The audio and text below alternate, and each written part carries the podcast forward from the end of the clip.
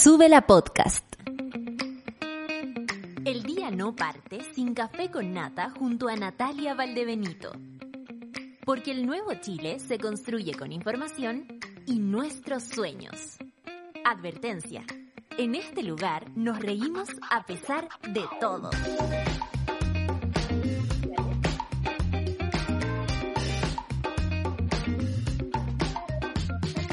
Secreto. Son las nueve con dos minutos y eh, estamos empezando el café con nata del día de hoy. Monada, bienvenidos. Son las eh, nueve con dos de este día 3 de agosto.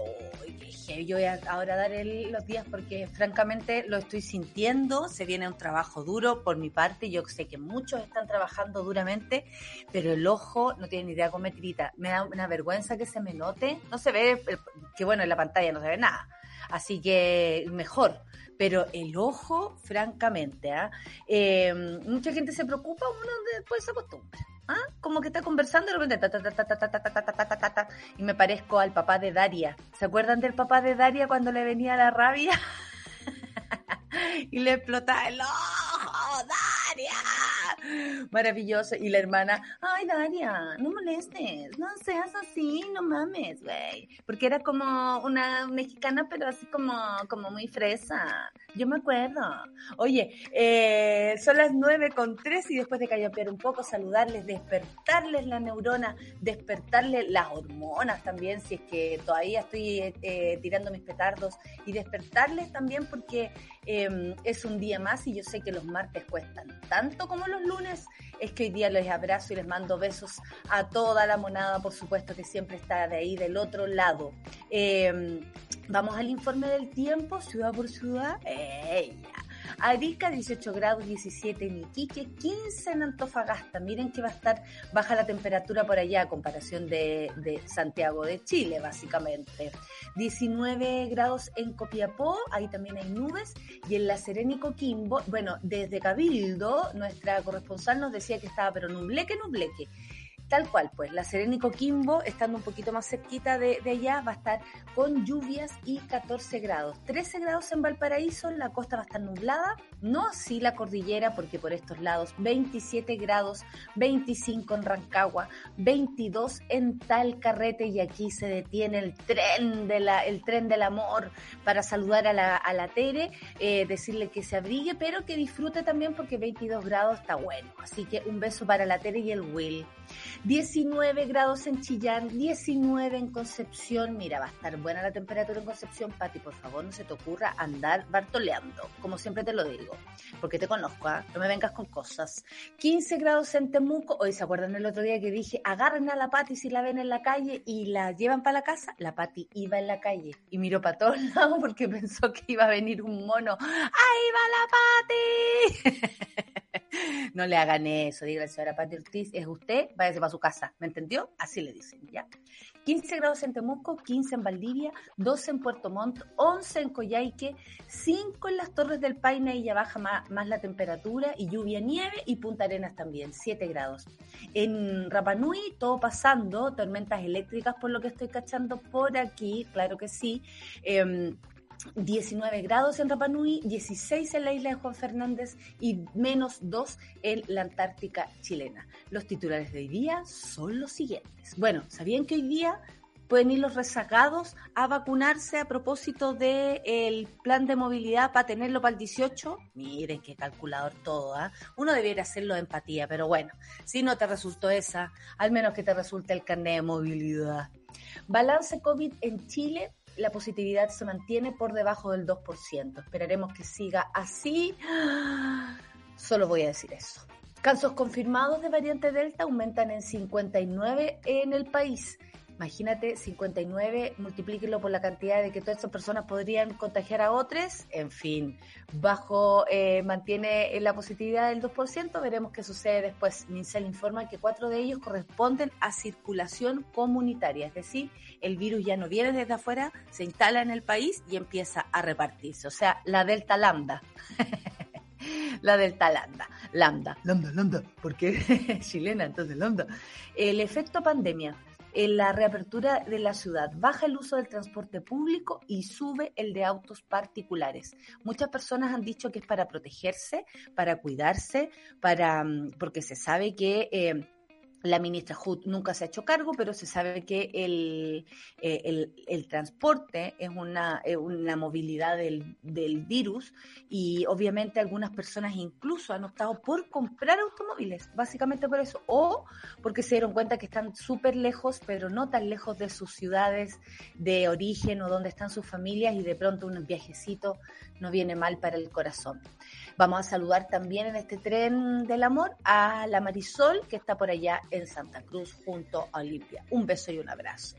Eh, sigamos. El doctor Fauci y la erupción de la variante Delta. ¿Ustedes se acuerdan de este doctor? Este doctor es el que estaba al lado siempre de Trump y decía así como, eh, Trump decía, no, pero tomen cloro, tomen SIF. Y el otro, conche, ya, es el doctor Fauci. Y la erupción de la variante Delta dice que es probable, y esto es heavy el titular, es probable que haya más dolor y sufrimiento. Por eso estamos diciendo, todos los indicadores de hoy no significa que sean los de mañana. El día a día es muy importante. Esto es como una adicción. Si no nos cuidamos día a día es imposible salir adelante. Por favor, no dejen de cuidarse. Mascarilla los puede proteger muchísimo, distancia social y hacer todo lo posible para no contagiarse. Háganlo, háganlo y no es que me hagan caso, eh, cuídense, eso es lo más importante. Gobierno evaluará la próxima semana las actividades para permitir o no fiestas patrias, veremos qué sucede. El gobernador de Santiago, de la región metropolitana, eh, Claudio Rego, está hoy día en la mañana pidiendo que se flexibilizaran las medidas de acuerdo a la región metropolitana en respecto a las otras comunas de, otros, de, otras de otras regiones y la verdad es que podría ser bastante injusto, sobre todo cuando aquí somos tantos, pero al mismo tiempo es como, don, él dice que habrían como más problemas económicos o, defiende la región, básicamente. Eh, a mí me preocupa lo de las fiestas patrias, ¿para qué le voy a estar con cosas? Sí, desatado Orrego, como dice nuestra, nuestra eh, eh, una auditora que nos escribe y ella siempre se, se mete en nuestro desatado, dijo, detonado Orrego. Em, los temas que marcaron el segundo debate presidencial de la unidad constituyente, lo vamos a, revisar hoy día. Yo, la verdad, debo decir que no llegué hasta el final. Fomeque, oye, menos brillo, menos ritmo que un timbre, menos ritmo que una gotera. Eh, eh, francamente, no se entiende nada. Eh, en fin, ganó Maldonado. Caso Sokimich. Fiscalía decide, miren, este país culiado. Hoy, en este país culiado. Caso Sokimich, Fiscalía decide no perseverar en investigación por platas políticas contra Peña y Lillo, hijos del senador Pizarro, y otros 32 acusados porque no hubo querella del Servicio de Impuestos Internos. ¿Qué mierda está pasando con esta institucionalidad? ¿Qué hicieron con ella? No podemos confiar en nada, en nada y en nadie. ¡Qué horror! Julio 2021 fue el mes, hoy en este mundo de mierda, el 2021 fue el más cálido en, 72 años en la región metropolitana y uno de los, más secos en la historia. Se, se, una cosa es que sea cálido y la otra es que además sea seco. En esta oportunidad se juntan los dos factores. Es muy complicado.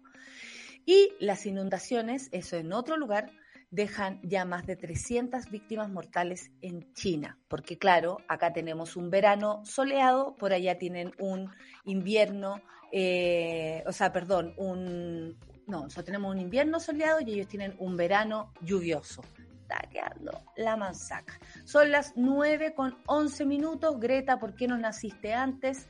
Em, vamos a escuchar a, Lord. Mira, se lo vamos a dedicar a la Clau que está de vuelta después de un cambio de casa. ¡Ay, cosa! Dice que una de las cosas más estresantes es cambiarse de casa. Sobre todo si tú eres de las que limpia, pero con cuática. El lugar que dejas y el lugar que, que tomas. Porque claro, ahí anda la Clau con su con su cepillo de dientes limpiando todo. Para ella esta canción, Lord, eh, con Green Light, es lo que vamos a escuchar para empezar el programa de hoy y para empezar Sube la Mañana aquí en Sube la Radio, por supuesto, en el Café con I do my makeup in somebody else's car. We order different drinks at the same bars. Café con nata. Hoy estamos aquí 9 con 15, pero yo no estoy sola. Y sé que casi me he visto igual que la solcita. Habría sido una linda coincidencia, pero a uno no les gusta tanto aquello. Hoy estamos un poquito, un, poquito similares. Bienvenida, solcita, buen día. Muchas gracias. ¿Cómo estás tú? ¿Cómo van tus días? Bien, pues aquí un día eh, estábamos hablando de la conciencia del día a día. La conciencia también, como dice el Lucho, eh, de esos espacios de evasión que uno ya no tiene.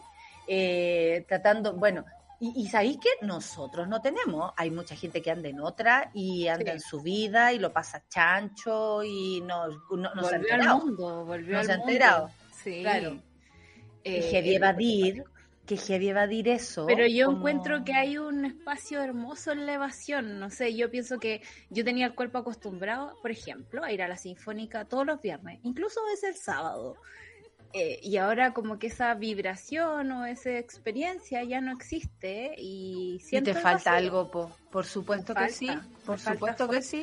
O sea, yo sí, sí, lo que estáis diciendo me hace mucho sentido. Además que uno de las otras personas también eh, recibe mucho eh, energéticamente, por ejemplo, hormonalmente te pasan cosas, no necesariamente que te andes calentando con las personas. Pero, somos una realidad química, amiga. Exactamente, hormonalmente te pasan cosas. Por eso, por ejemplo, no es casual que si no te has juntado con, con gente en mucho tiempo, cuando lo haces quieres raja porque lo dais todo, conversáis y al mismo tiempo recibes mucha energía.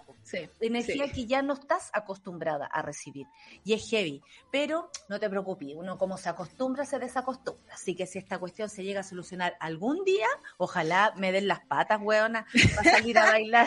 Pero yo creo que es como cuando uno volvía a clase, ¿te acordás? Que era como, hoy, ¿cómo me voy a levantar temprano? ¿Cómo todos los días van a ser iguales? A las dos semanas ya estoy acostumbrado. Yo creo que va a ser todo un poquito así. eso. Sí, sí, así sí, uno dice, oh, y, pero ayer hablábamos que sería bueno como conservar algunas cosas de, de esta vida que de pronto, por ejemplo, muchos armamos un espacio, yo en mi casa, yo no tenía mi espacio, yo no pasaba en mi casa, ahora en mi pieza es gimnasio, eh, vestuario, oficina. escritorio y todo lo que se pueda. No tengo el hard candy, ahora tengo el guatona candy, así se llama mi gimnasio. Oye, vengan cuando quieran, tengo cada vez más implementos. Eh, Vamos al tema. Vamos al tema que nos convoca. Bueno, la positividad se supone que está bajando y sigue por debajo del 2%. Hay mucha gente que dice, bueno, ya que está bajando, ya como dándolo por hecho que esto no continúa. Y todas las demás noticias no dan a entender aquello, al contrario, pero sí es una buena noticia que hoy eh, la positividad en Chile se mantenga bajo el 2%, 1.47. El informe del MinSal además informó 921 casos nuevos. Como ustedes saben también, eh, eh, a mí me llama la atención porque esto fue del lunes. Em, el domingo fue mil, mil y tanto, mil ciento y tanto. O sea, todavía seguimos en esa, pero es raro de pronto pasar de 7000, porque francamente hace dos meses estábamos en 6000, 5000, ahora 900. Es bonito, pero no hay que confiarse. Y eh, siguen todavía separados entre asintomático y sintomático, así que es súper importante que si ustedes tienen algunos síntomas que les preocupen, sobre todo fiebre, tos rara, así, o un resfriado pegote que no parece tanto una alergia, uno se conoce igual. Eh, uno tiene que recurrir a los conocimientos que tiene de una. Ay, que no sé qué me pasa. Sí, pero uno sabe cuando está resfriado. Y ahora igual todo es COVID, te duele la cabeza. COVID, es COVID. Yo creo que es lo peor que me ha dejado para las personas fatalistas como yo. Sí. Es terrible, huevona. No, y además que salir de la duda no es fácil, digamos. No. Eh, no es el... O, esperar varios del mundo como en... Claro, en un súper te encerráis si es que eres responsable, porque acuérdate tú que al principio de la pandemia es como, no, estoy esperando un PCR porque puede que tenga coronavirus. ¿Y qué haces en la calle? Señor, le preguntaba eh, eh, a los periodistas cuando hacían esas entrevistas. Pero es súper freak, creo yo, como tú dices, pasar de 7.000 casos a 921. Yo efectivamente creo que está haciendo efecto la vacunación en términos de que hay una protección comunitaria frente a la infección, si bien la vacuna que usamos en Chile no es tan efectiva para el contagio, sí, para cuidarnos. Hasta ahora, porque ¿qué te ha puesto que va a empezar a tener cada vez mejor para O sea, y como es... Tengo, fe, ¿sabes qué? Y como es suavecita, eh, hay fe que se la puedan poner a gente más chica, como de tres años en adelante. Y solo así vamos a lograr una inmunidad de rebaño, no digamos apostando a enfermarse y que haya mucha gente fallecida a propósito de eso. Entonces, no sé, eh, pero también me, tengo la impresión de que es, hay, hay dos factores aquí. Uno es que no hemos acostumbrado a, que esté pasando esto, a que haya gente enferma, a que haya gente falleciendo, porque son 88 por día. Eh, no es poco. O sea, hoy día en la mañana hubo un accidente en la carretera, 44 personas en un bus, todas heridas, y tú decís qué tragedia significa eso. Multiplícalo por dos y tenemos los 88 fallecidos de hoy. Entonces, como chuata, es complicado y lo hemos normalizado porque uno no puede vivir con la tragedia todo el día, una cuestión muy natural del ser humano. Y lo segundo es que también es un poco eh, la calma antes de la tormenta. Estamos enfrentándonos, perdón que sea así es fatalista, pero nos estamos enfrentando a, la variante Delta y no sabemos lo que va a pasar en nuestro país con Me encantó, me encantó la, la panelista fatalista así como en un programa de humor, como, y con ustedes, la panelista fatalista, está todo mal. ¿Cómo estás? Pésimo. Pésimo. Eh, yo podría ser la panelista fatalista, así con mi nube negra aquí arriba, feliz de la vida. No, mi las malas no noticias desde 1984. Sans 1984. Oye, eh, pero no, tú imposible que tengas una nube negra porque tu luz es demasiado grande, amiga. Así que imposible que seas aquella. Yo sí, te tengo toda la fe del mundo. Oye, los casos confirmados de variante Delta aumentan a 59 en el país. El, el MinSal informa que cuatro de ellos corresponden a circulación comunitaria y ahí yo lo quise explicar, no sé si lo hice bien, que tiene que ver con que ya no viene de afuera, o sea, no es de una persona que viajó y trajo el bicho para acá y que se puede saber la movilidad de aquello, sino que ya son casos que están ocurriendo aquí, que se han contagiado aquí y pasan de un delta a otro delta y se transforma en el delta Chile. Claro, eh, y somos lamentablemente un laboratorio biológico, si es que permitimos que esto se vaya moviendo y vaya creciendo y el virus se vaya adaptando eh, de una forma de permanecer como en existencia y circulación, porque en vida no es correcto teóricamente, pero lamentablemente los casos de, transferencia comunitaria son casos con adultos mayores. Y fue como que yo tuve un flashback así como de los inicios de la pandemia cuando le afectaba mayoritariamente a los adultos mayores y estábamos todos muy atacados. Eh, y es lo que va pasando, insisto, en este momento, a pesar de que los números están muy bajos, eh, nuestra ocupación de cama sigue siendo el doble que al inicio de la pandemia. Eh, y eso no debería distraernos del hecho de que la variante Delta se ha digamos, estudiado hasta el momento, es una de, los, de las cosas más contagiosas que existen en el mundo en este momento. O sea, más allá de la varicela. Es como, ¿te, acordás? Es como la varicela, claro. Claro. Que, eh, lo tenía un compañero del curso y lo después lo Y lo tienen todo. la variante del O te mandaban a contagiar, ¿te acordás? Claro, sí. ya, mejor que se contagien todos. Ahora, y ahora chiquitita mejor, menos Mejor que se contagien chico. Mi hermano le dio varicela y eh, le dio suave, ¿cachai? Le dio suave, estaba piola ahí, su, uno que le picaba, pero no grave, y mi hermana quería contagiarse. Y yo la descubría, incluso hasta chupándole las cucharas, no. Así como que así, y, chupaba ella y todo porque se quería contagiar. Y yo mirando desde el, del, bueno, mi padre hacía lo mismo, como, ¿cómo están? Y nosotros, oye, el papá, weón, ven a verlo, ¿cómo se encuentran? No se, no se quería contagiar. Bueno, yo era igual y no me quería contagiar y yo me contagié y me, me salieron em, granos. O sea, en ese lugar que se están imaginando, ahí me salió. Donde ustedes se quieran imaginar, me salió. Dice mi hermana que se, se acordaba de cómo yo lloraba cuando me bañaban, mm. eh, que, que, no había espacio ya para rascarme, como no, no, tenía manos ya para rascarme, ¿cachai? Como que me habría tirado a la arena. ¡Ah! Así. Hoy me acordé, ¿sabes? Que me llené de, de, de zancudos en una playa en Venezuela y me metía al agua para rascarme, weón. Te creo. Me metía al agua así, y me rascaba con pero las piernas, porque tenía así una weón en el culo, así. Oh, y me Yo- mi- comieron, mi, estrategia me fue comieron. distinta cuando era chica. Yo me distraje con otra cosa. Me puse a comer repollo, me acuerdo. Como que me dio una se- desesperación por comer repollo con mucho limón. Y ¿Cuando te dio varicela? Sí, sí. Estuve comiendo pero repollo te, como enferma. Pero que no te dieron así como síntomas de embarazo, de embarazo. Yo creo. Pero es como, yo, siempre, yo siempre he sido como distractora para mis cosas. Entonces ya, no me puedo rascar, estoy encerrada, ¿qué hago? Ya, como repollo, francamente. Mira, bueno, si ustedes, ya saben, ¿no? Si ustedes necesitan algo, coman repollo. Eh, en palpoto no, hay que dárselo. No, no, no. Oye, son las 9.25. Sigamos. Eh, los efectos de la pandemia y la reapertura, baja el uso del transporte público, sube el de uso del auto particular. Eh, es súper loco porque obviamente la ciudad está mucho más congestionada, se siente. Eh, yo no voy solamente a un, a un lugar y, y me doy cuenta cuánto me puedo, cuánto me demoraba y cuánto me demoró hoy que ya está el, esto de la reapertura pero se entiende, comillas, de algún modo que las personas usen autos, los compartan sobre todo, por eh, esta sensación de inseguridad en el transporte público.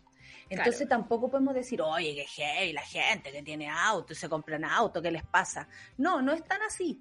No es tan así, porque como no nos han dado formas de seguridad, de, de- el transporte público se transformó en, un, en una variante más del bicho. Claro. Eh, ¿Cachai? Entonces, de alguna manera, ¿cómo se protege más la gente? A mí me llama la atención que incluso se gasten los ahorros en eso, que a lo mejor no tenían planificado, pero para protegerse prefieren comprarse un automóvil. Y lo que ha pasado con personas como tú, Sol, que no viven tan lejos de sus familias, pero están lejos porque viven en otra región y no pueden viajar.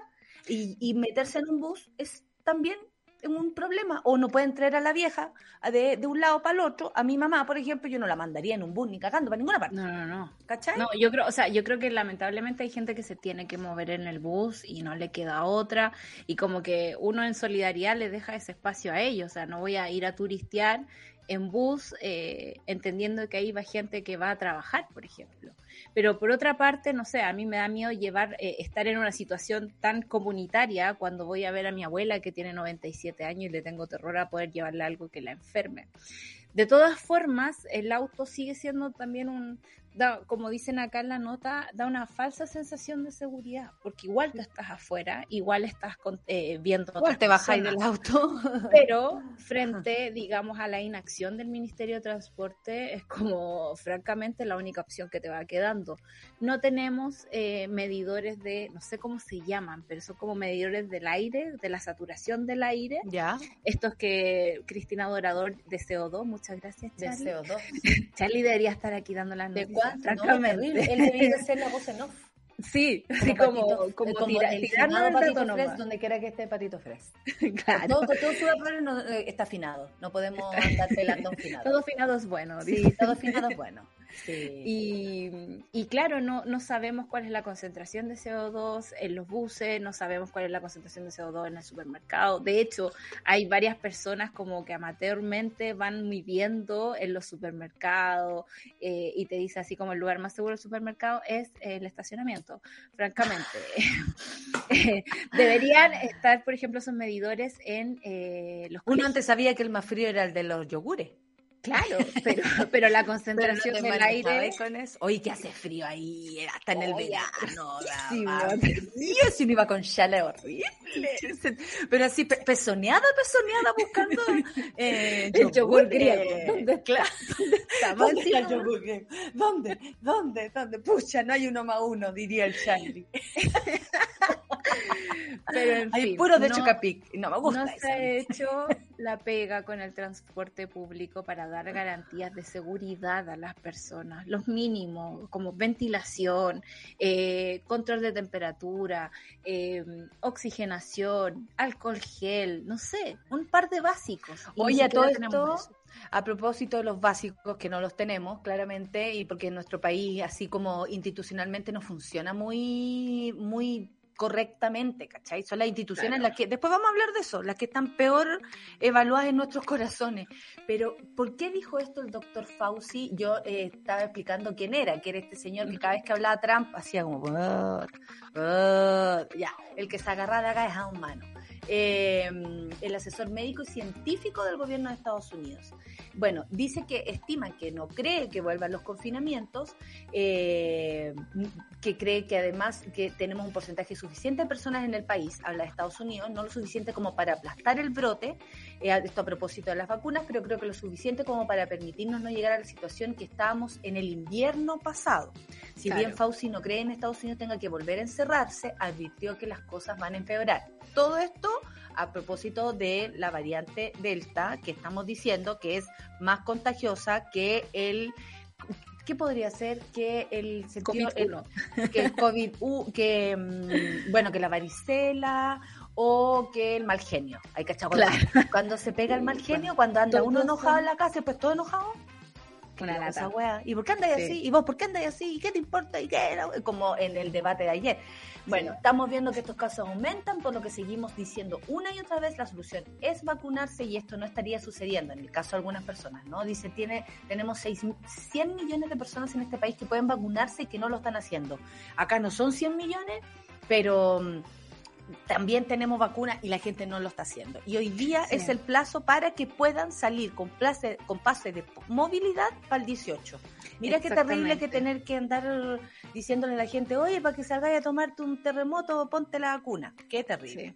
Es terrible. Eh, yo creo que nos hace falta eh, eh, algún otro tipo de comunicación. Hoy día veía a Pandemín, creo que se llama, que es la mascota de los mexicanos, que es un panda eh, que incentiva la vacunación y hace pandemia. Ahí está nuestra voz en Amo pandemia. pandemia. Y, pandemia baila y la gente se va a vacunar porque quiere bailar con pandemia, ¿cachai? Eh, igual que el sticker, mejor política pública. Ahí está Pandemia. Pero qué, qué morosa la gente. No, pues yo vengo a vacunarme porque quería conocer a Pandemia. ¿Está Pandemia? ¿Está, pandemia? ¿Me va, si a enseñar los pasos? Así, así pasa la gente. Si no, no me vacuno. Y creo que hay que utilizar todos los mecanismos posibles para acercar a la gente a la vacunación. Y a propósito de un mensaje que me llegó en la mañana, que creo que fui muy pesada al responder, pero debo decir que es súper difícil pensar en ¿Tú? particular. No, so, no soy chica contigo misma. Soy súper pesada, amigos, así que eh, sépanlo. Eh, es súper difícil pensar en el en singular cuando estamos en un problema global. Cuando tenemos algún cercano que ha fallecido por coronavirus y ese tipo de cosas, es difícil entender que, por ejemplo, un proceso de vacunación quizás salva más vidas de las que acaba. Eh, toda muerte asociada a vacuna, que no son muchas, que puede ocurrir igual que cualquier otro medicamento, no sé, te tomaste mal una aspirina cuando estaba ahí en plena hemorragia, ah, te perdón, yo vi una persona intoxicada con tramadol que pensé que se podía morir y se supone que era la solución para otra cosa. Exacto, no existe, eh, insisto, como esta cuestión capitalista de quiero mi cura ahora todo tiene un, nivel de riesgo, pero frente a lo que estamos viviendo, una emergencia global, la vacunación es el camino más seguro y, flexible que tenemos en este momento para parar el contagio. Cuando Fauci habla de que viene mucho sufrimiento, es porque en Estados Unidos están viviendo la segunda pandemia de los no vacunados. Acá en Chile tenemos altos porcentajes de vacunación, por suerte, porque siempre hemos tenido ese, ese sistema desde chiquititos, o sea, ahora todos los grandes muriéndose de miedo por una vacuna y cuando chicos nos pusieron 6, 10 vacunas de una, está ahí eliminando enfermedades de una. Eh, sin ningún problema. Eh, y hasta el momento eh, estamos viviendo eso. La gente que está entrando a la UCI es gente que no ha completado su esquema de vacunación. Y a pesar de que los eh, casos particulares nos duelen profundamente porque nos tocan cerca, la solución global es la vacunación. Tampoco sirve que países como Chile acaparen vacunas y no le den a sus compañeros eh, y otros países en Latinoamérica, porque hemos visto como la variante lambda que era la variante andina, aquí creándose en el laboratorio humano de Chile y Perú. Claro. La variante brasileña, que yo sé que ya no se les nombra con los nombres de los países para no crear el estigma, pero a ubicarnos geográficamente, tienen que ver con brotes de lugares donde no se ha controlado de forma eh, sana este asunto. No sé, me, me, me, causan muchas cosas, pero lo más importante a mí, es que a mí vaya me, me gusta mucho, Solcita, que seas tan responsable, sobre todo con la información que tenemos que darle al público, así que dense con una piedra en los dientes que tenemos una Solcita que nos enseña y nos dice las cosas como son. Ya, love. Vamos a escuchar a los pericos. Aquí la tía, esta canción es de tía, absolutamente. Tía Pichilemu. Tía Pichilemu, I am waiting for. Vamos a escuchar I am waiting con los pericos. ¿Se acuerdan de los pericos? Oh, de banana, de ritual de banana. ¿Se acuerdan de todas esas cosas? Bueno, yo me acuerdo de muchas cosas más. Yo vi a los pericos en el Festival de Viña. y ese mismo día estaba Alejandra Guzmán. Bueno, eh, me llevaron de, de, sorpresa y que no mames, güey. Estaba, pero ¿dónde está la banda? Me quedas así, ya. Eh, los Pericos con I Waiting, Café con Adenzuela. Canción de tía. I am waiting for your love. faces in my room. ¿Estás viendo? Sube la mañana. Estamos de vuelta, Solcita, son las 9.38, estábamos las dos así como el perrito vacilón. I am waiting for your. Pero a mí la parte que más me gusta es emotional. Nosotros gritábamos con mi amiga, porque éramos emocionales, pues entonces sí. obviamente éramos emo, ¿sabes? Entonces esa parte como que me conectaba con la canción. Proto emo. Proto emo. Sí, pues en mi, en mi época era depre. Claro. No había una distinción para eso, estáis hueveando. No había una estáis estética. hueveando, No, no había una estética, andáis hueveando. Pero era emocional. Claro. Oye, no nos pongamos emocional porque ayer eh, tenemos sueño hoy día, básicamente porque nos dimos la pala de ver este debate eh, organizado por la red eh, con la unidad constituyente que es el señor Maldonado, Paula Narváez y la señora Yasna, ¿cierto? Yasna Proboste. Sí.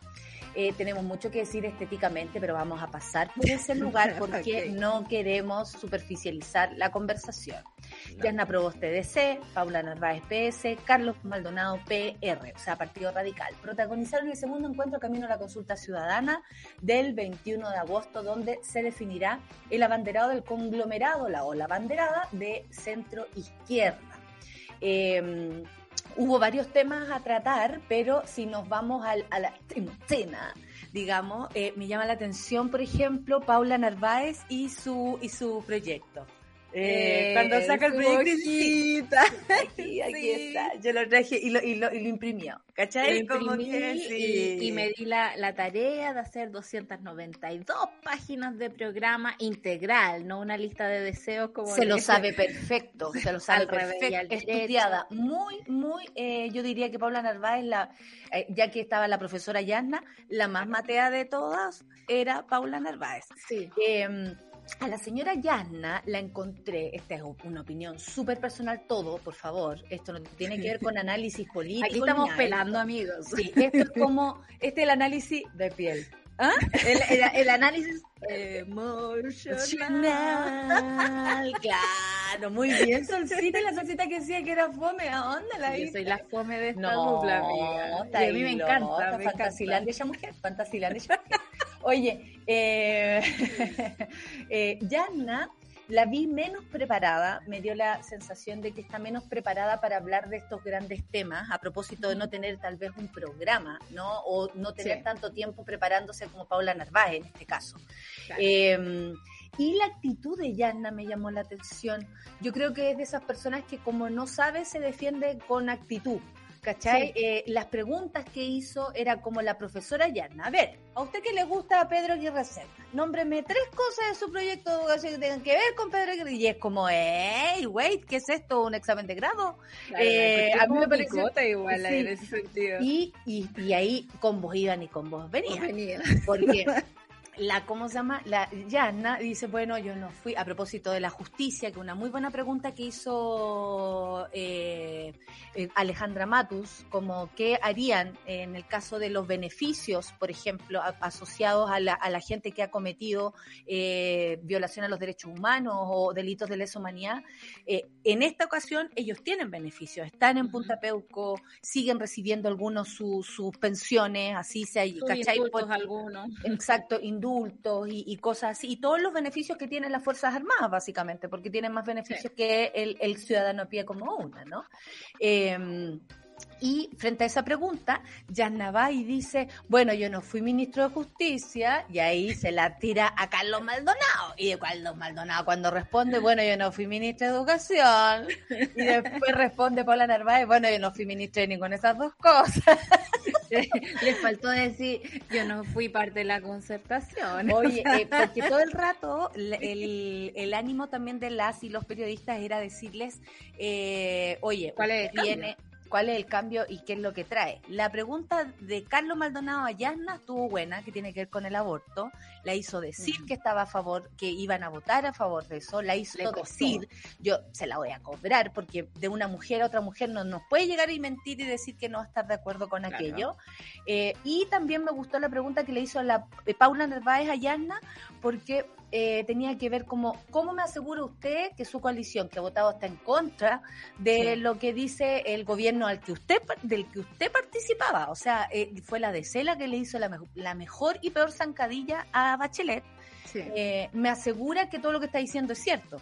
Entonces, es como, claro, se entendía que los dardos fueran hacia Yasna, pero no sé si la señora Yasna estaba tan preparada para esto, no, no así los demás. Sí, me, me llamó la Don Carlos estaba más preparado. Es que hay carrete, digamos, de, de candidatura. Y si bien yo siempre dije, o sea, Maldonado no tenía ni un banner en la web del Partido Radical. Y, si uno mira. cobró tantas veces y yo que me quedé sola fuera del centro. Lo dijo tantas veces. Leí en Twitter a alguien que pregunta. La pregunta es, Carlos, había agüita caliente en el cerveza. Carlos, supéralo. Nosotros decíamos aquí, ya, pues Carlos, supera la weá. Pues, claro, emocional.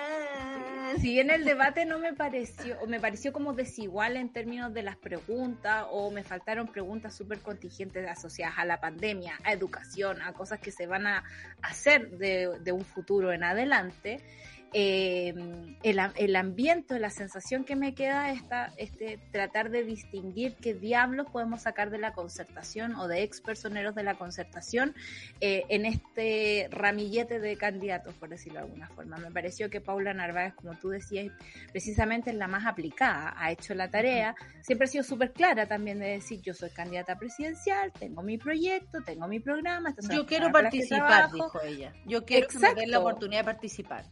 Esa es, la, eh, es, una de las garantías que te da la democracia, así también como, eh, no sé, doctor File que se está tratando de candidatear ahí sin más. Oye, bueno, la primaria, ¿cuántas personas irán a ir? Porque ya va a salir me llama la atención. Ya está Boric, eh, ¿y quién viene? ¿París? Depende de quién se inscriba, pues todavía no sabemos. ¿eh? Como Cas, Parisi, eh, Sichel, Doctor File, Sichel. Doctor File, y hay como 20 candidaturas que están buscando los patrocinios hasta el momento. Entonces tenemos tiempo todavía para ver si van a eh, juntar esas firmas o no. Y me pasa con Yasna Proboste que como que me enoja. Como que me enoja Caleta porque siento que ella ha ocupado... ¿qué te pasa con me enoja por lo siguiente, ella ha ocupado el lugar que le corresponde de presidenta del Senado de una forma bastante asertiva, por decirlo de alguna forma. Eh, teníamos un gobierno bastante sordo frente a las demandas de la ciudadanía durante la pandemia y fue Yasna Proboste, y hay que reconocerle eso, quien dijo, oye, oye, oye, ¿sabéis qué? Esto no está funcionando, la gente necesita ayuda, tenemos que movernos, hizo propuesta y todo lo que queráis. Pero en el fondo es como alguien que tiene una muy buena jugada, pero no la alcanza para toda la carrera. Para esta carrera yo necesito alguien preparado, alguien con programa, alguien que sea capaz de extender, digamos, eh, alianzas para otras partes, alguien que no excluya. Y siento que hay algo muy personalista en su campaña. Es como, me, me llama la atención esta cuestión también como de, mira, yo no puedo dejar este Senado, que sí. Oye, sí, le dijeron varias veces así como usted, eh, senador, hasta ministra le dijeron, tenían un enredo entre ellos de cómo llamarse, senadora, ministra, eh, ah, ¿cómo es? Vocera, no, usted otra, ah, así, como una abuela con los nietos, no sabían, no sabían cuál era. Sí, Sí, pero bueno, lo interesante es ver a estas personas enfrentando sus ideas. Eh, eh, ¿cómo se llama esto? Tratando de... Es heavy ver como una coalición que ha trabajado, comillas, siempre junta, tiene que cobrarse los platos que quebraron entre todos. Porque a mí me parece que los platos de la, de la nueva mayoría en su momento, la concertación, fueron quebrados entre todos. De hecho, creo que Paula Narváez fue la más clara en decir, no hicimos muchas cosas y así como eh, somos parte de lo bueno, también somos parte de lo malo. Ojalá el, el, el, no sé, la reflexión de parte de ellos, el diagnóstico de parte de todos ellos, hablo de toda la nueva mayoría, de toda la concertación, de quienes fueron, fuera real ese diagnóstico, fuera como con una mano en el corazón. Eso te iba a preguntar. Lo digo en serio, porque francamente las cagadas que se mandaron cuando el señor Maldonado dijo, eh, llevamos gobernando, no sé, 24 años, fue demasiado, y es decir, como, pero ¿cómo no sacaron a los viejos Punta Peuco? ¿Pero cómo no hicieron algo con el CAE? ¿Pero cómo no? ¿Cachai? ¿Cómo se aburguesaron tanto? que tenían que esperar que de explotar a Chile, de verdad que estallar a Chile para venir a tomar recién la posta, porque eso existía hace rato, o sea, del 2006 están, están los cabros en la calle, los escolares, o sea, ¿qué, qué, qué pasa? Como, por eso ¿Cuántas veces mi pregunta es como, ¿te parece suficiente las explicaciones que nos están dando a través de este debate? Porque es complicado, sobre todo un, personalmente me afecta el tema del CAE y me da mucha lata ver cómo se discute, ¿no? Es como, mira, vamos a ver a la gente que está súper endeudada eh, y, no, es justo el solidario, el concepto solidario. Claro, y deberían aspirar a la gratuidad, quienes puedan aspirar a la gratuidad ahora y decía, ¿cómo van a calcular eso y otra cuestión? Y me sentí súper tonta estar pagando mi CAE, ¿cachai? Como que digo, todos los beneficios futuros van a ser personas que, por supuesto, están ahogados con las deudas, porque los intereses de esta cuestión son horribles, digamos, es casi el doble de, la cuota misma. Eh, y me sentí súper estúpida, ¿cachai? Como incluso Carlos Maldonado dice en algún momento, eh, no podemos reparar todas las injusticias. Oh, Entonces digo, si van a ser un gobierno de lo suficiente, digo, ah, para mí no es suficiente lo que escuché ayer. Me encanta, por ejemplo, lo matea que eh, Paula Narváez y que sea el único programa que se declara como feminista, por ejemplo. Pero no sé si alcanza para el, para el Chile que vemos afuera, para el Chile que está sufriendo tu, tu, pensamiento se junta con el del Lucho, que lo tengo que decir. Si hubiese reflexión, dice, harían, se harían a un lado, trabajarían por mejorar su imagen y luego volverían con proyectos, pero nada. Esa es la sensación que existe, que se quieren repartir la torta, que no quieren soltar la mama, que no quieren soltar eh, la teta del Estado que les enseñó a vivir, básicamente. o sea, quienes han tenido su, su trabajo en el servicio público, eh, el servicio público es bien atrapante desde varios puntos de vista, y uno de esos, para los políticos, eh, es poder y al mismo tiempo, con ese poder, hacer cosas que a ellos les beneficien en lo privado, si ya lo sabemos. Cuando le hacen la pregunta de Soquimich, como todos ustedes tienen a alguien cerca eh, con financiamiento irregular de la política y todo así como no hacemos mucha Porque el caso Soquimich se, se, asoma también, pues mira, hicimos un, lazo muy bonito. Fiscalía decide no perseverar en la investigación por platas políticas contra Peña y Lillo. ¿Recuerdan quién era Peña y Lillo? El, el como el hoy no duró nada, duráis menos que Peña y no duró nada.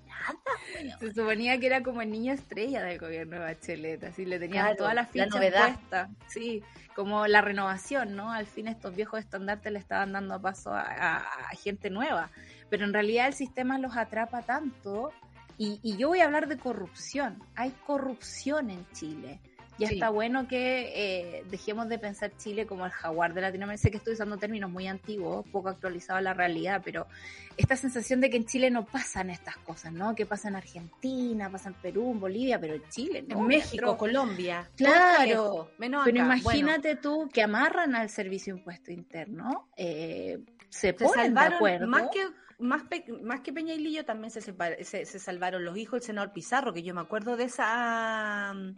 Eh, me acuerdo perfecto. Y otros 32 acusados, pero esto porque no hubo querella del Servicio de Impuestos Internos. La Fiscalía a cargo de la persecutora Claudia Peribancic perdón, dejará de perseguir por la indagatoria que estalló como artista del caso Penta en el 2015. El exministro del Interior Rodrigo Peña y Lillo, Irina Rossi, hermana del ex parlamentario Fulvio Rossi, los hijos del vicepresidente del Senado Jorge Pizarro, Jorge y Benjamín Pizarro, Harold Correa, quien fuera jefe del gabinete del ex ministro Nicolás Izaguirre, y el hermano del fallecido Jorge Matute Jones. Alex Matute, entre otros, la fiscal, eh, de nuevo, Perin Basic, explicó la decisión del Ministerio Público asegurando que las personas respecto de quienes se comunicó la decisión de no perseverar corresponde a quienes no fueron querellados por el Servicio de Impuestos Internos. Me rabia da mucha rabia porque además esto también fue un acuerdo, quitarle esas facultades fiscalizadoras al Servicio de Impuesto Interno. Y de nuevo se siente Chile como un país donde no todos somos iguales ante la ley. ¿Cuánta gente ha pasado por auditorías del Servicio de Impuesto Interno? Unas auditorías implacables, las multas implacables. Tres veces, amiga. A mí, me han auditado, a mí me han auditado tres veces. Persiguen más a una comediante eh, que gente que está moviendo plata para este sistema de plata, claro. Entonces, a mí nadie me da plata, por lo demás. Yo no recibo plata de nadie como para decir, oye, ¿de dónde sacó el dinero? No, me han auditado tres veces y yo estoy segura que a mucha gente que tiene un negocio chico, lo auditan, le revisan los papeles, están pendientes de todas sus huevas y resulta que aquí el servicio de impuesto interno no sirve para nada frente a la corrupción. ¿De qué estamos hablando? Esto es gravísimo es muy grave y eh, vamos a vivir con estos coletazos hasta el momento. Yo siento que van a salir todo este tipo de ordinarieces ahora porque justamente el sistema se está quebrando. Ya no vale, digamos, tener estas mismas prácticas en, la búsqueda de un nuevo gobierno. Esto le va a pesar precisamente a la concertación. Peña Peñailillo quiere, quiere ser, quiere ser senador, además, que sabemos que Chile tiene muy mala memoria y lamentablemente si te recordáis de un nombre, va y lo marcáis en la papeleta. Y eso es un error en este caso.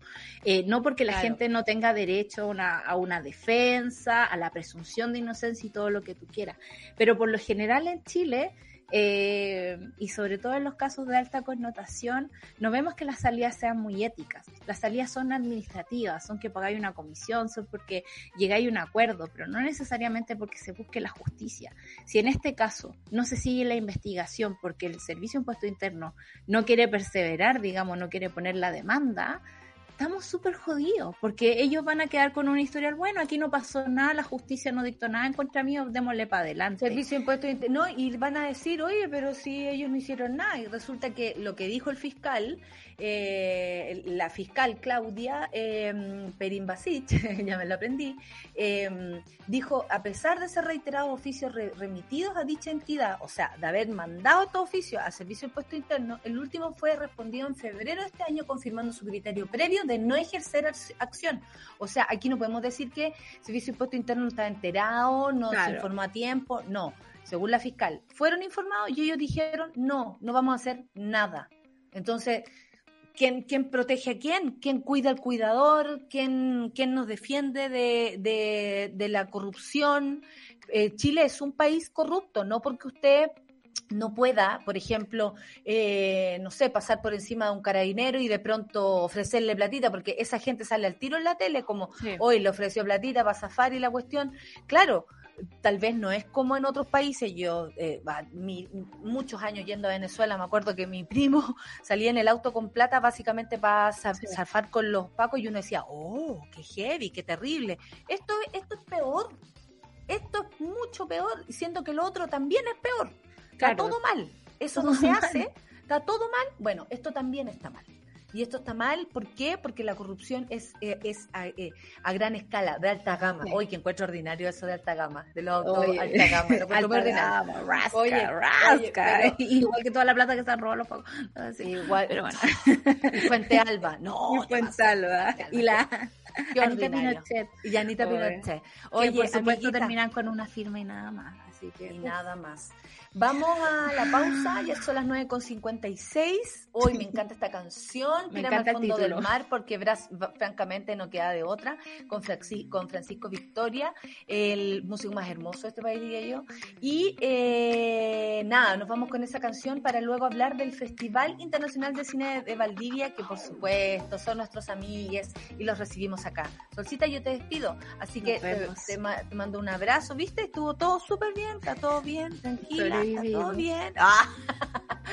ya, vamos a escuchar música y volvemos de inmediato con más café con nata. Chao, Salsita. Chao.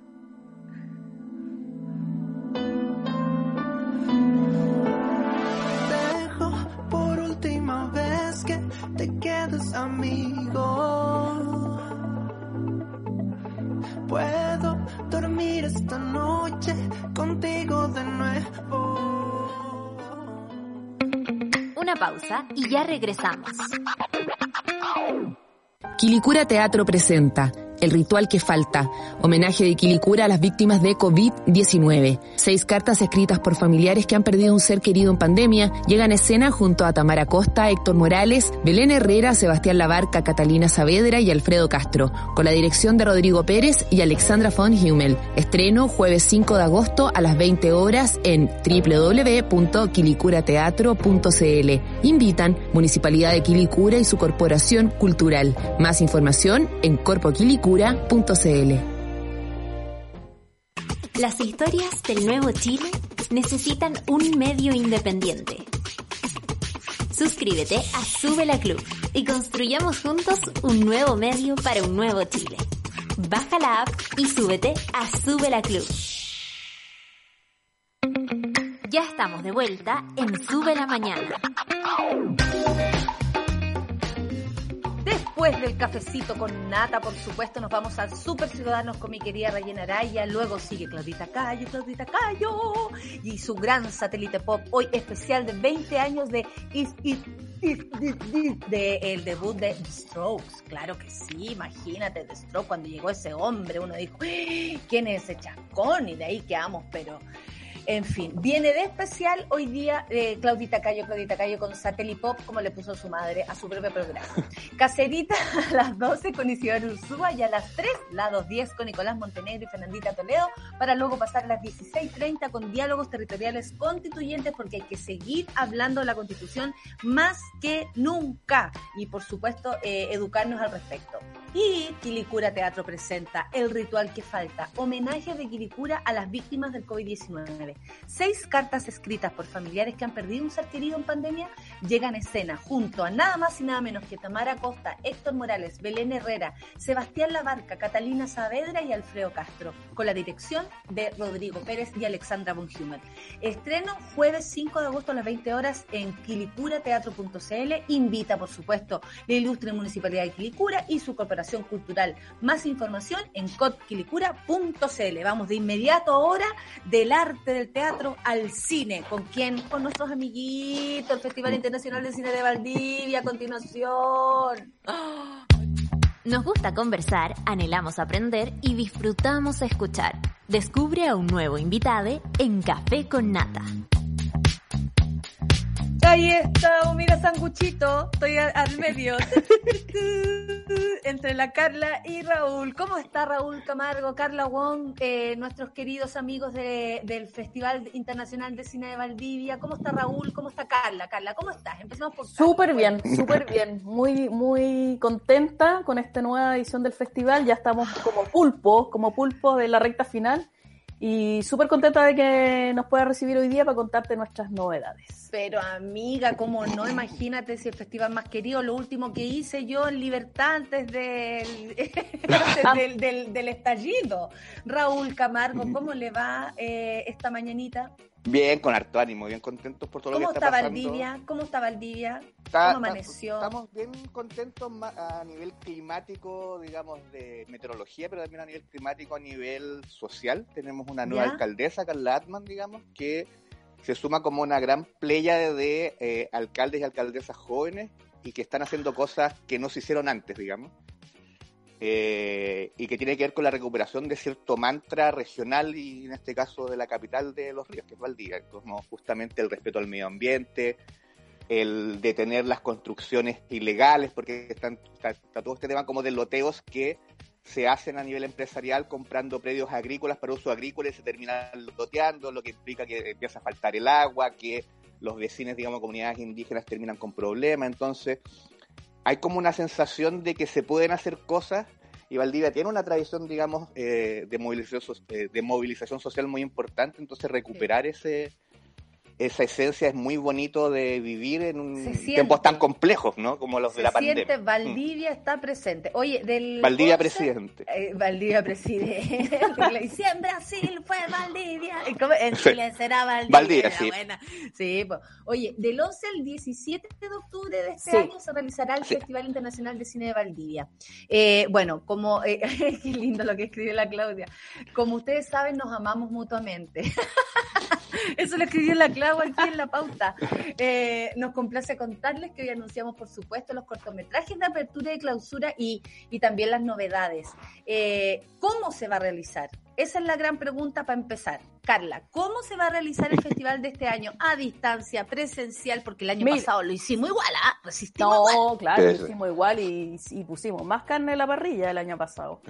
Sí. Eh, no, y, lo, rico finalmente de, una, parte positiva de la pandemia, digamos que tiene pocas cosas positivas, pero una parte positiva fue que el año pasado, al ser un festival online, nos, nos permitió llegar a todo Chile, o sea, conectar con nuevos públicos que por diversas razones, no todo, no todo Chile lamentablemente puede viajar a Valdivia durante el festival y por lo tanto amplificamos eh, eh, las películas, los conversatorios y todas las actividades que teníamos. Yo creo que eso además es, un, eh, es, una, es, una oportunidad que no vamos a dejar pasar y vamos a seguir también con efectivamente con una programación. como una nueva herramienta que tenemos sí, de todas maneras. El online mm. para nosotros llegó para quedarse, es una, una conexión con, con espectadores y con, eh, con seguidores distintos. Eh, con conversaciones nuevas y a nosotros no, nos tiene muy contento eso. Mira, cuando tú estás ahí acordándote del 2019, cuando tuvimos el último festival presencial antes que se acabara el mundo y Chile, eh, pero es para mejor. Eh, Eso. Y ahí tuvimos, mira, tuvimos eh, súper buen público, 47 mil y tantos espectadores en, en Valdivia, en sala.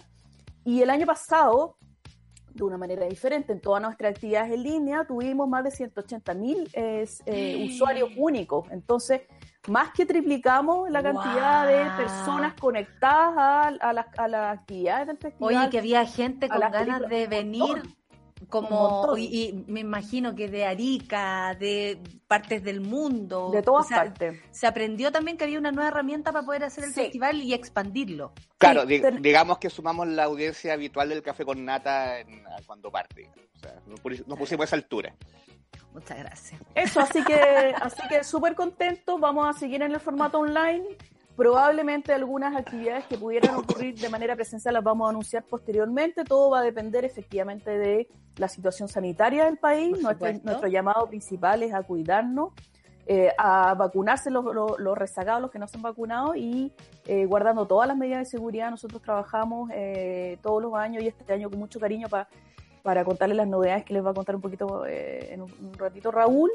Pero cualquier novedad nosotros les vamos a estar contando por ahora. Por supuesto, yo también voy a ser parte de esto, así que yo me estoy sumando, no sé si cerrando algo que no habíamos planeado. Está todo, está todo planeado. No, ah, todo planeado. porque yo dándome por hecho, imagínate qué ordinario. Date por hecho. Oye, me doy por ella. Oye, eh, Raúl, eh, novedades, porque los, los, cortometrajes de apertura, eh, solo disponibles en territorio chileno, son chilenos. Eh, cuéntanos un poco de esto. ¿Cómo ha sido la curatoría? Eh, ¿Cuánto te has visto? ¿Tú estás en la curatoría, Raúl? Somos un comité de selección, Isabel Orellana, Banja Munjin, Víctor Guimaraes y mi persona en la parte de selección oficial. Oye, ¿cuánto te has visto? Quiero saber el, no sabría cómo aquilatar, como se dice. Eh, son hartas horas de trabajo porque tenemos un sistema en que vemos muchas películas, o sea, vemos todas las películas que llegan por convocatoria y cada una de esas películas las ven dos personas, nos las repartimos y a su vez cada programador puede proponer de lo que ha visto en otros festivales y sobre todo cuando llegan películas de personas que ya participaron a los cuales sí les pedimos que hagan por la vía oficial por también temas de derecho de autor. Entonces, el, comité de selección, el comité central, lo que hace es como definir las películas de la competencia de largometraje, la competencia de cortometraje latinoamericano y más bien eh, le pedimos a Tiziana Paniza, una gran cineasta, que haga la competencia juvenil, eh, acompañada, eh, digamos, acompañada por el equipo, y a Vivian Barry, una histórica animadora nacional, la competencia infantil. Entonces, y el resto de las acciones paralelas también la vemos con este comité central y con ciertas especialidades donde se invitan también a otra gente. Hernán Siempre tengo curiosidad de esto, siempre tengo curiosidad. Yo creo que después la Clau está pintada para ser veedora de películas, ¿ah? porque ella conoce mucho de esto. Estoy haciendo, incluso aquí contacto estoy de, manager. O sea, una, de las, perdón, una de las cosas felices que tuvimos es que la Clau alcanzó a ir al festival presencial, porque nunca había podido. Y se le perdió el celular el mismo día, ¿se acuerdan? Cuando llegó, la masa cagar. Ya, eh, menos mal que a mí me da lo mismo, yo le prestaba el celular hasta para que jugara. Eh, oye, los huesos de Cristóbal León y Joaquín Cosiña. Esto es del 2021, eh, eh, será la premier chilena. Y Alicia soñó con un faro de José Luis Torres Leiva, a quien también le mandamos un beso, también desde 2021 y es la primera internacional. ¿Cómo fueron, cómo llegaron esto? Bueno, José Luis Torres Leiva hace rato también está haciendo muchas cosas, pero ¿cómo fueron elegidos aquellos dos cortometrajes para hacer los de apertura? Mira, llegaron por, eh, no escribieron, ambos, digamos, eh, lo cual fue muy bonito. Nosotros, a diferencia de los años anteriores en donde lanzamos como la programación por bloques cerrados, por ejemplo, la competencia largometraje completa, eh, como sentimos que hay cierta ansia o necesidad de certezas, digamos, sobre todo en el mundo que representamos nosotros, que es más como la cinefilia, entendiendo la cinefilia como un mm. derecho ciudadano de amor al cine, no como algo elitario eh, era bueno como ah. ir entregando de a poquitos, ¿no? Entonces la verdad es que cuando hicimos el primer, la primera entrega, mucha gente se empezó a sumar, eh, a mandarnos nuevas películas, y en el caso, claro, de José Luis eh, Torres Leiva y de los eh, Diluvios Cine, en este caso León Cociña, son personas que han estado mm. mucho en el festival, en competencia, en retrospectivas, en gala, y en general, por ende, a personas de esa trayectoria las dejamos fuera de competencia para justamente, de cierta manera, dejar dichas competencias para nuevos valores, ¿no? Y, eh, pero en realidad los seleccionamos porque son alucinantes, o sea, es como de quedar la boca abierta y eh, es muy bonito ese proceso de una generosidad de personas que están dispuestas a compartir con todo Chile de manera online las películas, con la ilusión de sola, por supuesto, pero que en este momento es solo online, eh, y que tengan ese desprendimiento justamente de entender cuál es el momento histórico, ¿no? Y a su vez, el, el caso de Los Huesos es una película de corte de fantasía histórica, si se quiere. Es una animación que va en la saga de todas las películas que han hecho como colectivo Diluvio. Aprovecho de pasar el dato que en Playfic Valdivia hay una colección gratuita que se pueden ver los cortos previos, digamos. Eh, muy político. Eh, es una suerte de historia de cómo se construyó Chile desde, los, desde las osamentas, desde las muertes. Eh, se, comillas, rescata en la figura de Portales y de Guzmán, pero no se les homenajea. Y nos parecía súper importante hacer un punto artístico, pero también político en la apertura del festival. Eh, siempre tienen una mirada ustedes, siempre tienen una mirada como eh, de lo que de lo que se tiñe el festival como en cada oportunidad.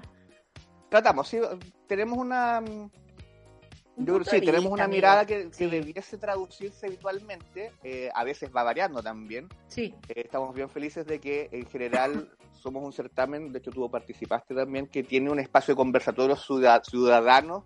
En la editorial del festival siempre sale el proceso constituyente, digamos, en ese tiempo queríamos más bien asamblea, lo plurinacional, también vamos mejorando aspectos que nos van llegando como, de cierta manera, actualizaciones históricas, todos no, eh, no nacemos aprendiendo, digamos, y en ese sentido tenemos un perfil. Otros festivales tienen otro, otro perfil. Nosotros decidimos hacer el festival online, pero ningún festival nacional el año pasado se restó de su celebración, entendiendo el momento histórico también. Entonces no fue solo Valdivia.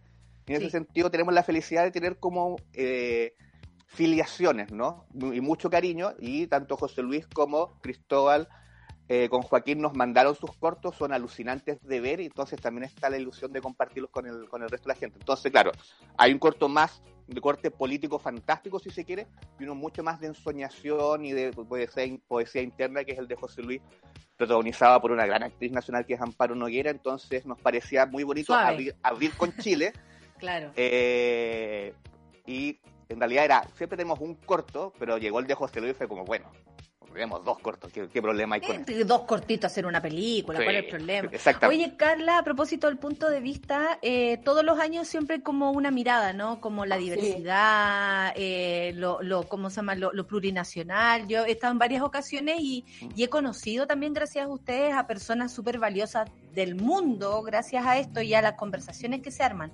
¿Cuál es la mirada según tú, según la selección, o que ustedes han... O, o que con lo que están pensando el festival? Como, ¿Qué queremos decir con este festival Mira, esta vez? Sí, sí, es verdad que siempre hay una, no una mirada única, pero siempre hay una mirada o por lo menos un espacio para diferentes miradas y para, para generar un poco esa conversación, digamos, en, en tanto las películas como en los conversatorios o la puesta en escena. Yo diría que también a partir de la experiencia del año pasado creo que estamos haciendo un festival eh, súper eh, cariñoso y en donde mm. la gente que participa y los autores que vienen y que participan eh, con el festival también tienen un vínculo con, con, el festival, tienen un cariño, digamos, yo lo presumo, pero siento que es así y hay una tradición y hay una, y hay una historia mutua, conjunta, que, es, que, que nutre, digamos, las conversaciones y que plantea como una riqueza súper bonita que se nota, digamos, en, en, cómo se desarrolla la actividad y cómo lo, los autores interactúan con el público también. Eso se, lo notamos el año mm. pasado.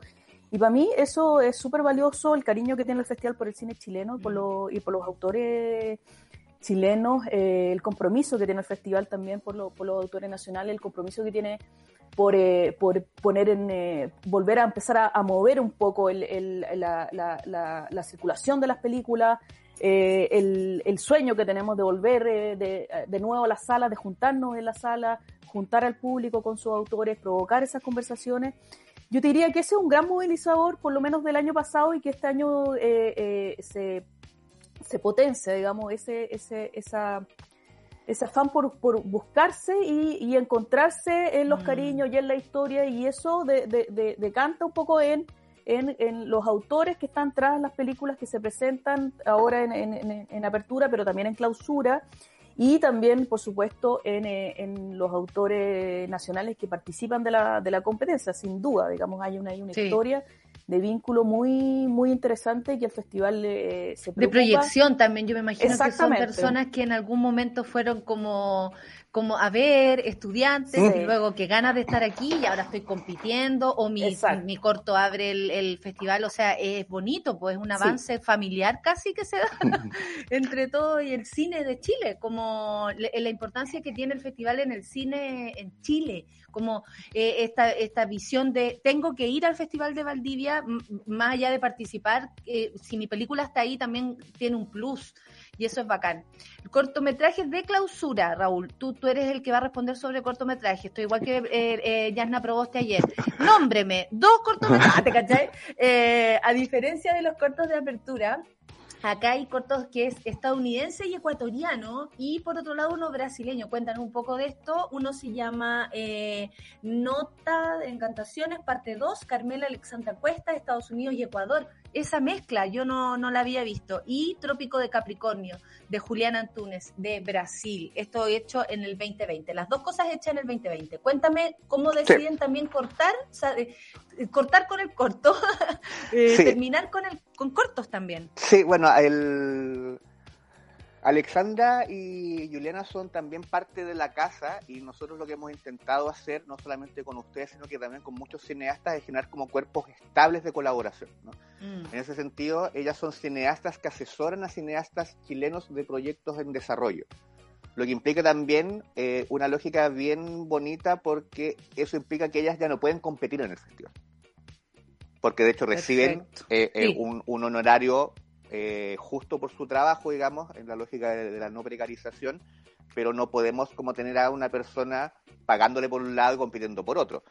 Entonces, en ese sentido, eh, de hecho, este año nuestro querido Diego Mondaca se integra ese equipo de asesores latinoamericanos para cineastas chilenos. Entonces, en ese sentido... Se entregaron eh, al festival. Claro.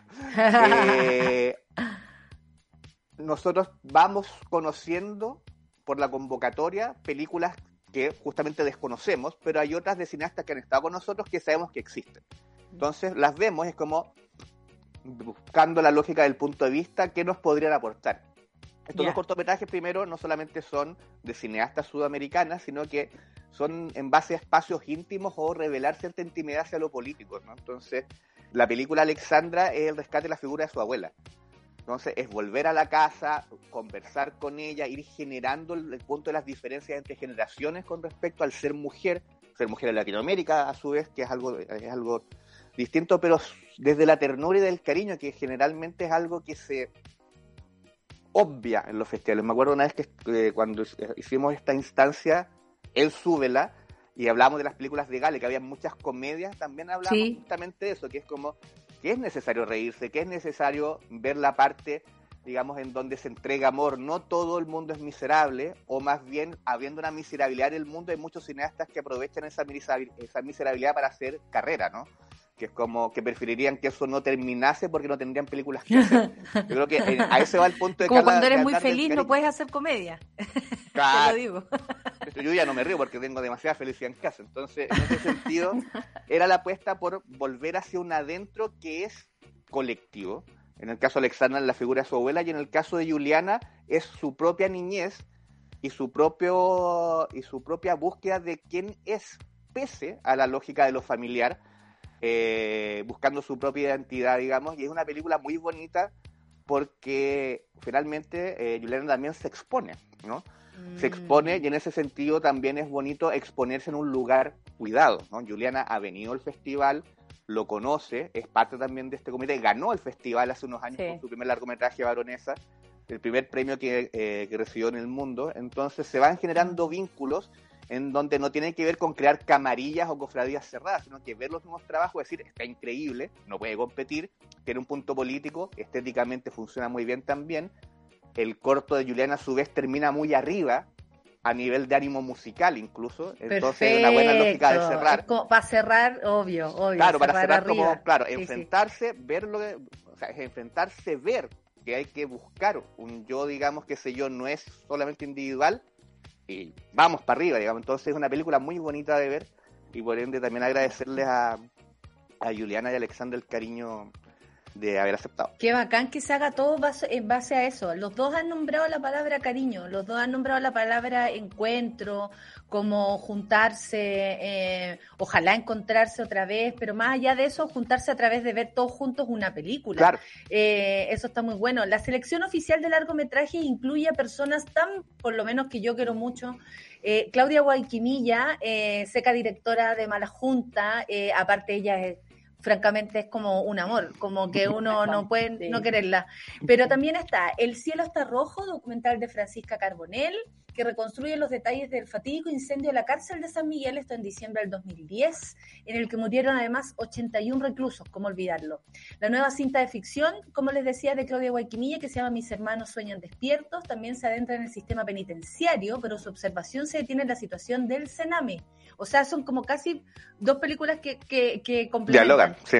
Sí, el tercer largometraje que formará parte de la competencia es Travesía Travesti de Nicolás Videla, realizador que ya había estado en el FIT Valdivia con sus largometrajes, eh, con su Noemi Campbell, obvio, codirigido con Camila mm, José Donoso, a quien también tuve la oportunidad de entrevistar, maravillosa, y El Diablo es Magnífico de Chucha, no mentira.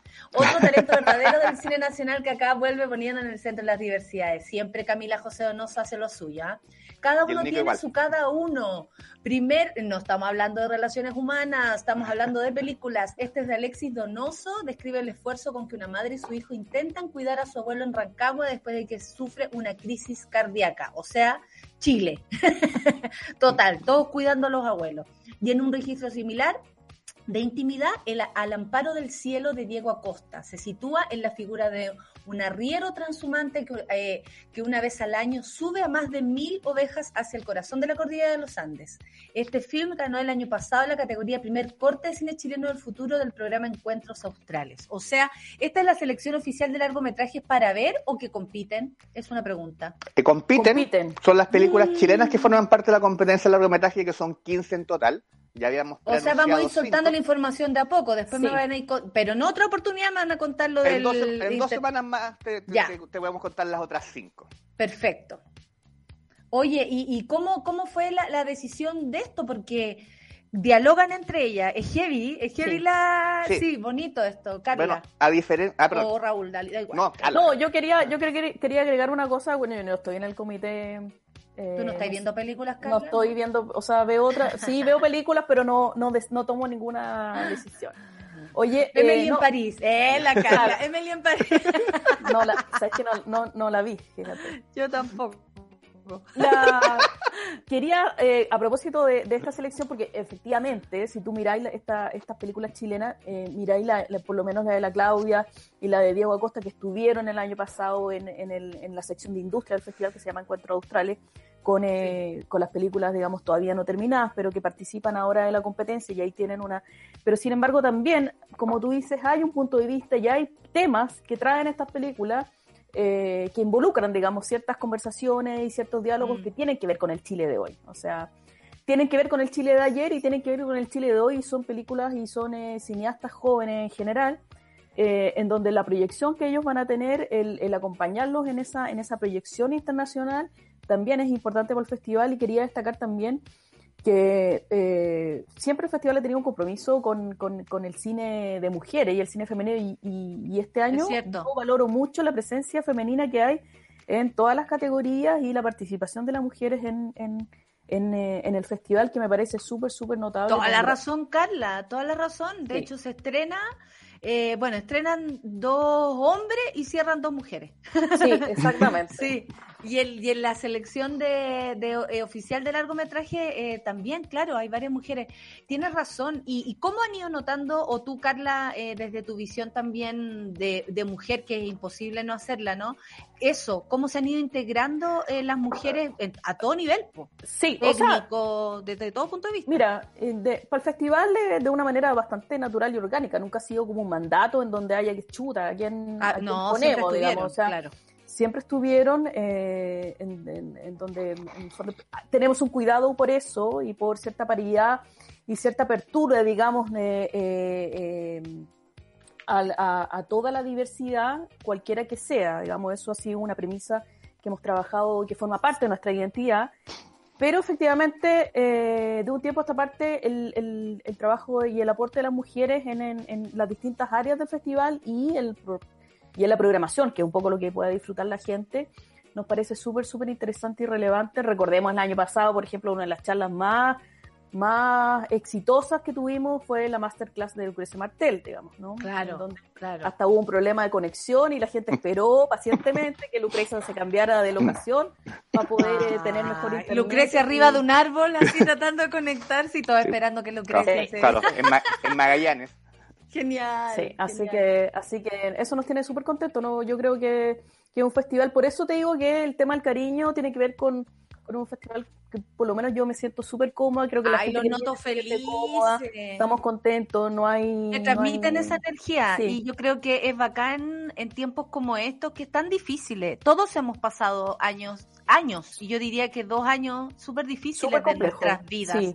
Desde todo punto de vista no hemos tenido que adaptar, hemos tenido que aprender cosas nuevas, por supuesto que cosas aportan muchísimo a nuestra vida, seguro que sí, somos distintos y mejores, ojalá, pero eh, el, cine se ha hecho parte esencial de la vida y yo creo que este era el sueño de Raúl Camargo y de Carla Wong hace muchos años. O sea, eh, entonces que ahora eh, esta alegría que ustedes transmiten, para lo que vamos a, ver en el Festival Internacional de Cine de Valdivia, al cual también sube la radio y, y, y, ustedes hacemos una, una linda mixtura de, de, cariño por el cine también, por supuesto, y el respeto al trabajo. Me parece que mm, lo transmiten y dan gana que esto suceda lo antes posible. Desde el 11 al 17 de octubre de, de este año, por supuesto, va a estar eh, se realizará el Festival Internacional de Cine de Valdivia. Como dijo Carla, ya van a estar informando si se va a hacer o no presencial, va a depender del tiempo, de cómo estén las cosas en ese momento. No se puede asegurar nada hoy, así que sería súper irresponsable también decir, vengan toda Valdivia si no se puede. es imposible. Raúl, eh, para terminar, eh, la última invitación y qué es lo que, porque después nos vamos a seguir juntando para que me sí. la selección internacional y todas las otras cosas. Si viene alguien, no viene alguien, lo van a traer en una cápsula, ¿qué vamos a hacer? Exactamente. O sea, nuestros esfuerzos eh, van a estar más bien centrados en que vayas. Ah, cómo estuve ahí. Ah, gracias. Yo ya estoy, ya. Me voy, saliendo para allá. Eh, no, bueno, efectivamente estamos muy contentos con la selección que hemos ido realizando. Quiero destacar también que eh, si nosotros no tenemos cuoteo de, películas como 50-50 de otros festivales, pero en general o nos dimos cuenta cuando nos pidieron en el fondo audiovisual de generar como la lógica de la participación, ¿Mm? Era más alta, la selección oficial del año pasado fueron 63% eran películas dirigidas por mujeres, pero no fue una decisión de poner mujeres, ¿no? Es algo totalmente eso integral porque tu equipo está integrado por mujeres también, amigo. Y, eso quería, claro, pero ya eso quería decir, pero si bien eso es integral y orgánico, hace bastantes años, ya el 2011, nuestra programadora principal, que Isabel Orellano, nos hizo ver una cosa que las últimas dos retrospectivas habían sido de hombres. Mira. Y fue como, y tenía razón, porque en ese tiempo nosotros le encargamos a ella hacer un homenaje a cineastas mujeres experimentales. Entonces era como, bueno, pero si es eso acá, ¿por qué no puede ser en todo, no? Entonces también uno va aprendiendo, por supuesto, el comité es paritario, no es paritaria la selección, pero tiende a ser más allá de lo paritario justamente por eso, no es un poteo, eh, y yo creo que es importante que los equipos tiendan a ser mixtos en ese sentido, porque te agrega una lógica totalmente distinta. Claro que eh, sí, y ojalá diversos desde todo punto de vista. Claro, y entendiendo, claro, claro, y entendiendo, claro, y entendiendo la paridad como 50-50 como tope, básicamente también mínimo, ¿no? Porque la claro, ahora está interpretando la paridad como que a todo dentro tiene que haber un hombre si hay una mujer, entonces también se están pasando un poco para la punta si tú lo dices, Raúl, cerramos así la entrevista, porque francamente con ese punto de vista es la única forma de cerrar una entrevista. Eh, Carla Wong, un abrazo para ti, muchas gracias por Igualmente. estar aquí. Me alegra tu alegría y me suma eso, por supuesto, con toda la energía para este Festival Internacional de Cine de Valdivia. Y querido Raúl, un abrazo para usted, para su señora esposa. ¿ah? Eh, me la saluda, por favor. Sí, quería cerrar con eso, gracias por adelantar. Un saludo para la Gavita también. Que les vaya muy bien. Gracias, Natalia. Eh, y nos encontramos pronto para conocer más novedades. Nos vemos en Valdivia. Se dice que nos vemos, en Valdivia. Se dice. Cerramos entonces. Chao, amigos. que les vaya bien. Nos vemos pronto. Nos vemos. Valdivia, me muero. Volveré a Valdivia, no lo sé. Voy a saludar cuando me baje de la. Hola, Valdivia. Hola, Valdivia. No va a haber nadie saludándome, pero yo voy a saludar. Se ríen, se ríen, están ahí escuchando Raúl y, Carla. Eh, cerramos así el programa, pero antes tengo que recibir a mi querida Rayena Araya, por supuesto. Quería, eh, mira, oye, eh, viene del deporte. Usted viene del polo. hoy día me siento como, no, es que tengo como un calor culposo. Estoy disfrutando el calor de estos días, pero me siento culpable y ya vamos a hablar de eso. Pero me siento como que vengo así como a decirles que hoy día la clase de Zumba para recibirlos a todos acá así como, no sé, como del crucero del amor. como, ah, bienvenido todos los pasajeros por acá. Ah, como bienvenido al Caribe, una cosa así. Me siento como en un all inclusive.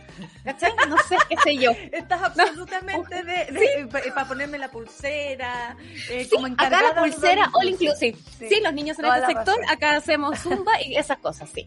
Eh, oye, eh, yo de verdad que estoy como en una sensación culposa, para variar, pero esta vez en torno al tema climático, porque es como rico igual tener un calorcito, pero está la escoba. O sea, si tenemos estas temperaturas ahora, en pleno agosto, ¿qué demonios nos queda para el verano? O sea, si alguien de verdad tiene dudas acerca de lo que significa el cambio climático, no, no, nada. si viene en lluvia o, viene porque cambia todo también. Más al debe imposible con en, en, Alemania, por ejemplo. Las cosechas, Lucho, muy buen punto, exactamente. Bueno, ah, ya, ya no, ya no es abril cogollo mil, ya va a ser octubre cogollo. Vamos a Tancayo. Pero no se sabe, ya uno no sabe cuándo cosechar, hija. Eh, viene un invitado para hablar de que se vive pues. minuto a minuto. Vamos a hablar justamente con Matías Azún. Yo digo, es martes con M de Matías Que viene a hablar justamente director de Greenpeace acerca de lo que está pasando. Vecino. Vecino tuyo, además. y por cierto, le queremos preguntar. Del, del, barrio. Del barrio. Qué bueno. y me escribe, vecina. ¿Usted es vecina? sí, weón. Oye, he sabido que ese chat es, pero fantástico. Venden, compran ahí lo que le sobra a uno, se lo presta al otro. Lo mejor es cuando se le, se le salió un, un, como un sticker a un vecino así como de un pene, una cosa así. Inapropiado. en el chat, todo bueno, todo bueno. Yo me reía, yo me reía. A mí me pareció humor, pero bueno. bueno. La vecindad se enojó. Yo creo que Matías no. Habrá muchos señores en ese bar, bueno, no sé. El asunto es que, eh, volviendo a lo que nos convoca, Matías Azul, vecino de Natalia Valdenito, va a conversar con nosotros acerca de lo que está pasando en torno al clima, a eh, la situación medioambiental en general, pero además dos cosas relevantes. La semana pasada hablábamos con la Sol, no sé si cachaste, la semana pasada hicimos un programa acá, eh, y en ese programa en ese programa hablábamos de lo que estaba ocurriendo en Argentina. Un lago se volvió completamente rosado y no es porque Katy Barriga haya presidido el lago, es porque estaban con un problema de contaminación. No, no exactamente. El lago se puso rosado por un tema de contaminación con las pesqueras. Así que eh, es parte de lo que queremos hablar también. Se les ocurrió meter indicaciones a la ley de, de aguas. a través de ah, ti. A ver, dale, yo anoto. ¿Estamos a tiempo de hacer algo? Hoy día leía a una niña que decía, me baño en el menos tiempo posible, gasto lo que menos puedo, reciclo, cuido, no como carne, ¿qué más mierda hago para colaborar? Y también se preguntaba, ¿sirve de algo lo que estoy haciendo yo como persona por persona o hay que ir a la empresa grande y decirles paren su... O mejor hacemos pancarta. Claro. o mejor hacemos pancarta porque, eh, francamente. Así que viene nuestra Greta Thunberg. Eh... Sí. Directamente desde All Inclusive. Muy bien, directamente desde LOL Inclusive. Muchas gracias, amiga Cevita. ¿Cómo estás, Cevita? ¿Se cortó el pelo? Está peinado. Oye, que te creció el pelo. Te pasaste, ¿eh? Te pasaste. Ya, ya no sé qué, ya, no sé quién eres, te juro. Te parece a un, a un como de estos gallos que levantaba pesas. No sé si lo viste. Uno que que casi que se cagan el. Bueno, tú tampoco sabes quién es el Juego Olímpico. Yo tampoco sé quién soy. Dice Seba. Ya amigos, me voy. Se termina el café con nata. Gracias Chiri, gracias Charlie, gracias Lucho por hacer de esta mañana tan bonita y a la solcita también. Nos vamos del café con nata para iniciar con Rayena Araya, el Super Ciudadano. Chao amiga. Besos, chao, chao. Eso fue Café con Nata junto a Natalia Valdebenito. Tu dosis para partir el día informado y muerto de la risa. Revisa este y otros capítulos en subela.cl o en nuestra app.